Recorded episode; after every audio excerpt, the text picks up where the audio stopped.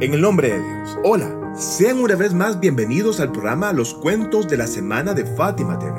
Desde hace miles de años, en lo lejano de la antigüedad y desde esos ya casi invisibles tiempos remotos, la humanidad ha regulado sus relaciones con base en principios, ya que no todos los brazos han estado abiertos para todos y no todas las sonrisas pueden estar dispuestas para todos. Los seres humanos han constituido límites para sí mismos y nadie aceptaría a nadie desde el vínculo de matrimonio, la amistad o el compañerismo, excepto donde primen ciertos criterios que dispongan límites específicos. La esencia de este tema no es en sí en absoluto nada malo, pero el eje de este cuento parte de la pregunta ¿cuál es el criterio base que regiría sobre las relaciones humanas y sobre qué base se determina? ¿Y quién tiene derecho a determinar este estándar?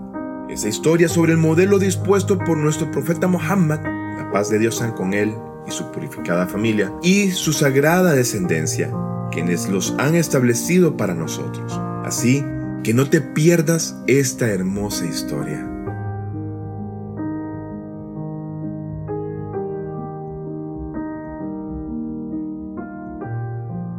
Criterios del matrimonio. El Sheikh Kulaini, quien es uno de los más grandes eruditos chiitas y su libro Al-Kafi, el cual es uno de los libros de hadices más confiables, y en el cual se expone una narración de Abu Hamza Zumali, uno de los grandes compañeros del Imam Sayyad y el Imam Bakr, la pasea con ellos, narra esta historia maravillosa, contada por el mismo Abu Hamza, quien expone que un día estaba con el Imam Muhammad al-Bakr, la pasea con él, cuando un hombre le pidió el permiso para entrar, por lo que el imam le permitió ingresar a donde estaba, y el hombre entonces le saludó después de entrar, a lo que el imam también le dio la bienvenida y lo acercó a donde sí y le preguntó sobre su estado. Entonces el hombre dijo, Te sacrificaré. Le propuse matrimonio a la hija de uno de tus chiitas, pero me dio una respuesta negativa debido a mi cara fea, mi necesidad y soledad, y me apartó de forma humillante. Y entonces me puse tan triste por esto que deseaba morir. Por lo que el imán Bakr la pasa con él respondió, Dirígete a él nuevamente para pedir una vez más a su hija en matrimonio y dile que el imán Bakr dice que su hija sea casada con Manhash bin Riyah, quien es uno de sus amigos y que no lo rechace. Abu Hamza dijo, ese hombre, es decir, Manhash bin Riyah, saltó en el aire con alegría y fue rápidamente a entregar la carta del imán. Cuando ese hombre se fue, el imán Bakr la pasea con él dijo, un hombre de Yamama, cuyo nombre era Yuwaybir, acudió a donde el mensajero de Dios la pasean con él y su familia para aceptar el Islam. Así que una vez que aceptó al Islam, este hombre se convirtió en un buen musulmán. Él era de Sudán, y era bajito, de cara fea y sin dinero. Como estaba solo y no tenía nada en su haber, el profeta lo tomó bajo su protección y ordenó darle unos tres kilos de dátiles para que se distribuyese entre los pobres. Así también le dio dos prendas de vestir y le dijo que se quedara en la mezquita y durmiera allí por la noche. Fue así como en la mezquita vivió durante mucho tiempo, hasta que el número de personas en abandono y necesitadas que se convertían al Islam en Medina aumentó y la mezquita no podía ya darles más acomodo. Por lo tanto, Dios reveló al profeta que debía de sacar a quienes habitaban en la mezquita y cerrar toda puerta que diesen hacia ella, excepto la puerta de la casa de Ali Fátima, ordenando también en esta revelación que nadie en estado Junub pasase por la mezquita y durmiese en ella. Voy a hacer acá un paréntesis, y es que el vocablo yanaba, en árabe, es un término jurisprudencial que significa un estado de no pureza o impureza, o no tajer, que es el resultado de, por ejemplo, una descarga seminal o mantener relaciones sexuales, entre otras causas. La persona que se encuentra en este estado se llama yonob, razón por la cual, según la jurisprudencia islámica, está prohibido realizar algunos actos de culto como la oración, el ayuno, la peregrinación o hajj y el ingreso a la mezquita en este estado de impureza, siendo que mediante el la yanaba o ablución mayor uno sale de este estado espiritual. Siguiendo con el relato, el imán Bakr continuó contando que entonces el mensajero de Dios ordenó cerrar todas las puertas excepto la puerta de la casa de Ali y dejando la residencia de la señora Fátima tal como estaba. También ordenó que se hiciera un dosel para los musulmanes, el cual fue erigido para ellos de acuerdo con la orden del profeta, y éste se convirtió en el lugar que llamaron Sufá.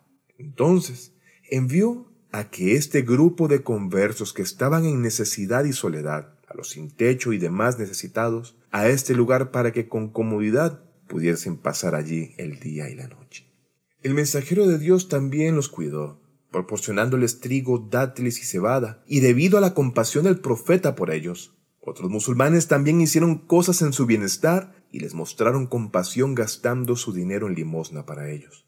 El profeta una vez le dijo amablemente a Yuwaybir, Oh Yuwaybir, deseo que te cases con una mujer para que puedas ser casto con su ayuda, y ella te ayudará en los asuntos de este mundo y en alcanzar la felicidad en el más allá.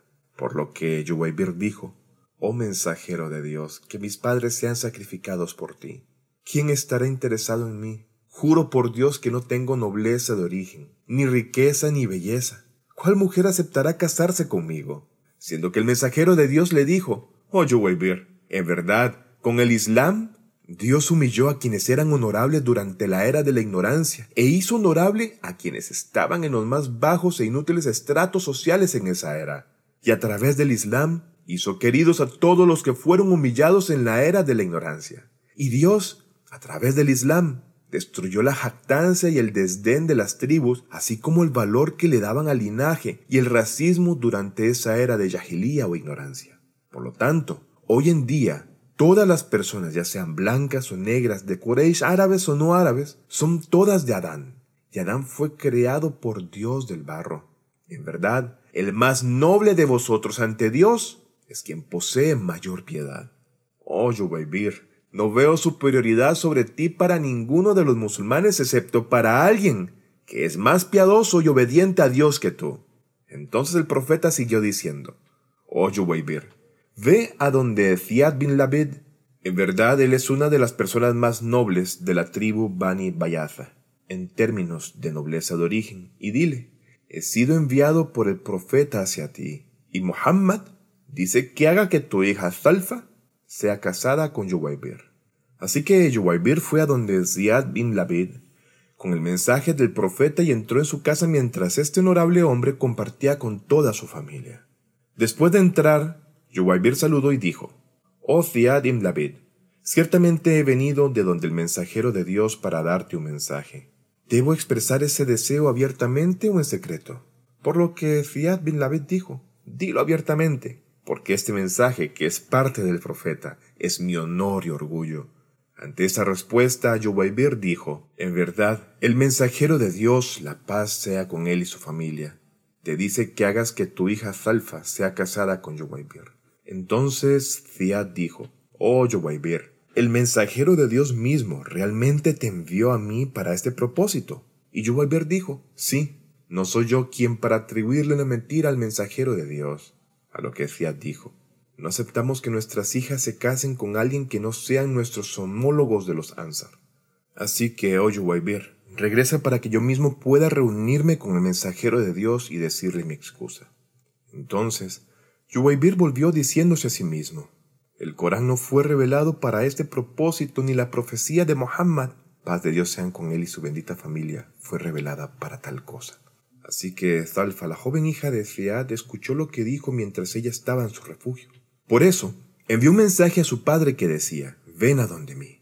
Por lo que rápidamente entonces su padre vino a donde ella y Zalfa le dijo, ¿cuál fue esa palabra que escuché de ti y le decías a Yuwaybir?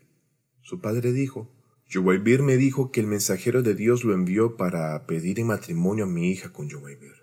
Y Zalfa le respondió, Por Dios, Yuwaybir no es el que miente acerca del mensajero de Dios, así que envía a alguien para que te traiga de regreso a Yuwaybir. Así fue como Ziad envió un mensajero que llegó a donde Yuwaybir y lo trajo de regreso. E inmediatamente Ziad le dijo, Oh Yuwaybir, bienvenido, tranquilízate y pronto volveré a donde ti. Entonces Siad fue donde el mensajero de Dios y le dijo, que mis padres sean sacrificados por ti. Yuwaybir me trajo tu mensaje, pero no fui amable con él en mi discurso, y creo que hubiera sido mejor verte primero. Honestamente, no nos casamos con nadie excepto con nuestros homólogos de entre los Ansar. Y el profeta dijo, Oh Siad, Yubaibir es un hombre creyente y un hombre creyente es igual a una mujer creyente, y la persona musulmana es igual a una mujer musulmana. Oh Siad, haz que Yubaibir se case con tu hija y no le des la espalda. Siad regresó a su casa y fue donde su hija y le contó lo que había escuchado del mensajero de Dios. Y Salfa dijo, Si desobedeces al profeta te convertirás en un incrédulo, por lo tanto, haz que me case con Yubaibir. Entonces, Fiat llevó a Yubaibir entre su familia e hizo que su hija se casase con él, de acuerdo con la tradición de Dios y su mensajero, y se hizo cargo de su dote. Fue como también Ziad proporcionó el ajuar para esa chica y le preparó todo para su comodidad. Entonces mandó a buscar a Yubaibir y le dijo, ¿Tienes una casa donde podamos enviar a esta chica? Entonces Yubaibir dijo, Juro por Dios que no tengo hogar. Por lo tanto, prepararon para ellos una casa y una cama y también le proporcionaron a Yubaibir buenas ropas y llevaron a Salfa a su nueva casa, para que finalmente pudiera estar con Yubaibir su esposo. Así que cuando Yuwaybir vio a la novia, miró la casa, los muebles y el olor agradable que perfumaba su hogar, se fue a un rincón de la casa y desde ese momento se inclinó y postró orando en agradecimiento a Dios. Asimismo, dedicaba parte del tiempo en la recitación del Corán hasta el amanecer, y cuando llegó el tiempo de la llamada a la oración de la mañana, tan pronto como escuchó el adán o llamado al rezo, salió de la casa, seguido por su esposa, quien también fue a hacer la ablución y la oración de la mañana. Al amanecer, la familia de Zalfa le preguntó, ¿Yubaibir te tocó? Y Zalfa dijo, para ser honesta, él siempre estuvo leyendo el Corán y rezando hasta que escuchó el llamado a la oración de la mañana y salió. Es así que se cuenta que cuando llegó la segunda noche, Yubaibir volvió a hacer lo mismo que había hecho la primera noche. La familia de Zalfa ocultó ese tema a su padre Ziad. Pero cuando hizo lo mismo en la tercera noche, le informaron al padre de Salfa sobre esto, por lo que él fue ante el mensajero de Dios y le dijo, Mis padres sean sacrificados por ti, oh mensajero de Dios. Me dijiste que hiciese que mi hija se casase con Yuwaibir, mientras que él no era igual a nosotros. Pero obedeciéndote a ti, me vi obligado a aceptar y llevar a cabo este matrimonio. Pero... Entonces el profeta dijo, ¿qué cosa mala viste en él? A lo que Ziad dijo, de hecho, preparamos una casa para el matrimonio con muebles y enviamos a mi hija a esa casa. Y trajimos a Yuwaybir para que conviviera con mi hija por la noche. Pero Yuwaybir no le habló en absoluto, ni siquiera la miró. Ni siquiera Yuwaybir se ha acercado a mi hija. Más bien, simplemente fue a una de las esquinas de la casa y pasó toda la noche recitando el Corán, rezando, inclinándose y postrándose hasta que escuchó el llamado a la oración de la mañana y nuevamente salió a orar repitiendo esto la segunda y la tercera noche. Entonces pareciera que no le gustan las mujeres, así que por favor, resuelva este problema usted mismo.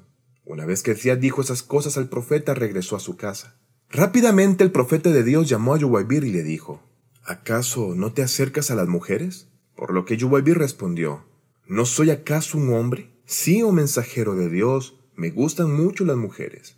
Y el profeta dijo, me han comunicado lo contrario de lo que me has respondido. De hecho, me han informado que la familia de tu esposa les ha proporcionado una casa, cama y todo lo necesario para una vida, y que has ido a casa por la noche y no has mirado, hablado o estado cerca de tu esposa en todo el tiempo que llevas casado. ¿Por qué?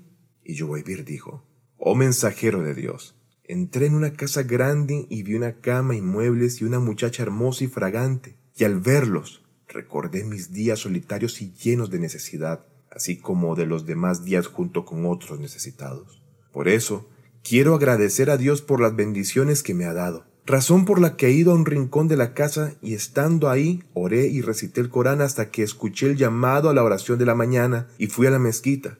Y tan pronto como amaneció decidí ayunar ese día y repetir esto durante tres días y tres noches. Sí, lo he hecho pero esto lo considero muy poco comparado con lo que Dios me ha dado. Pero si Dios quiere, haré feliz a esta chica y la haré satisfecha esta noche.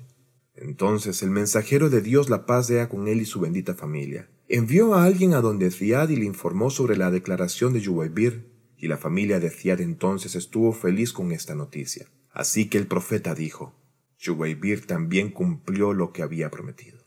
Finalmente, el mensajero de Dios salió con sus compañeros a una batalla de defensa, siendo acompañado por Yuwaybir, el cual fue martirizado en esa batalla y quedando a Salfa viuda muy pronto.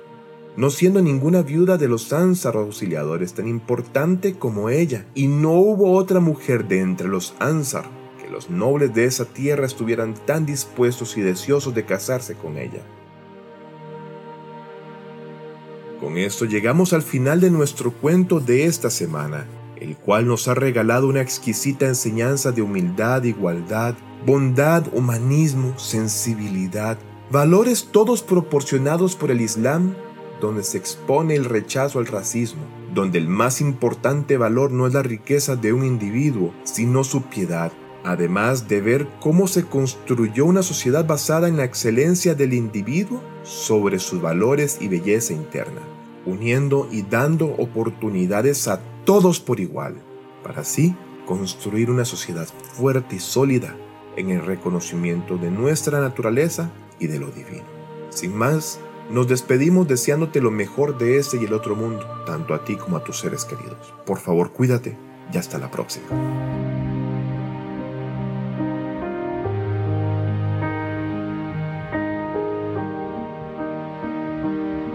Fátima TV, saberes que iluminan el alma. Síguenos en youtube.com slash Fátima o en nuestro sitio web fatimatv.es.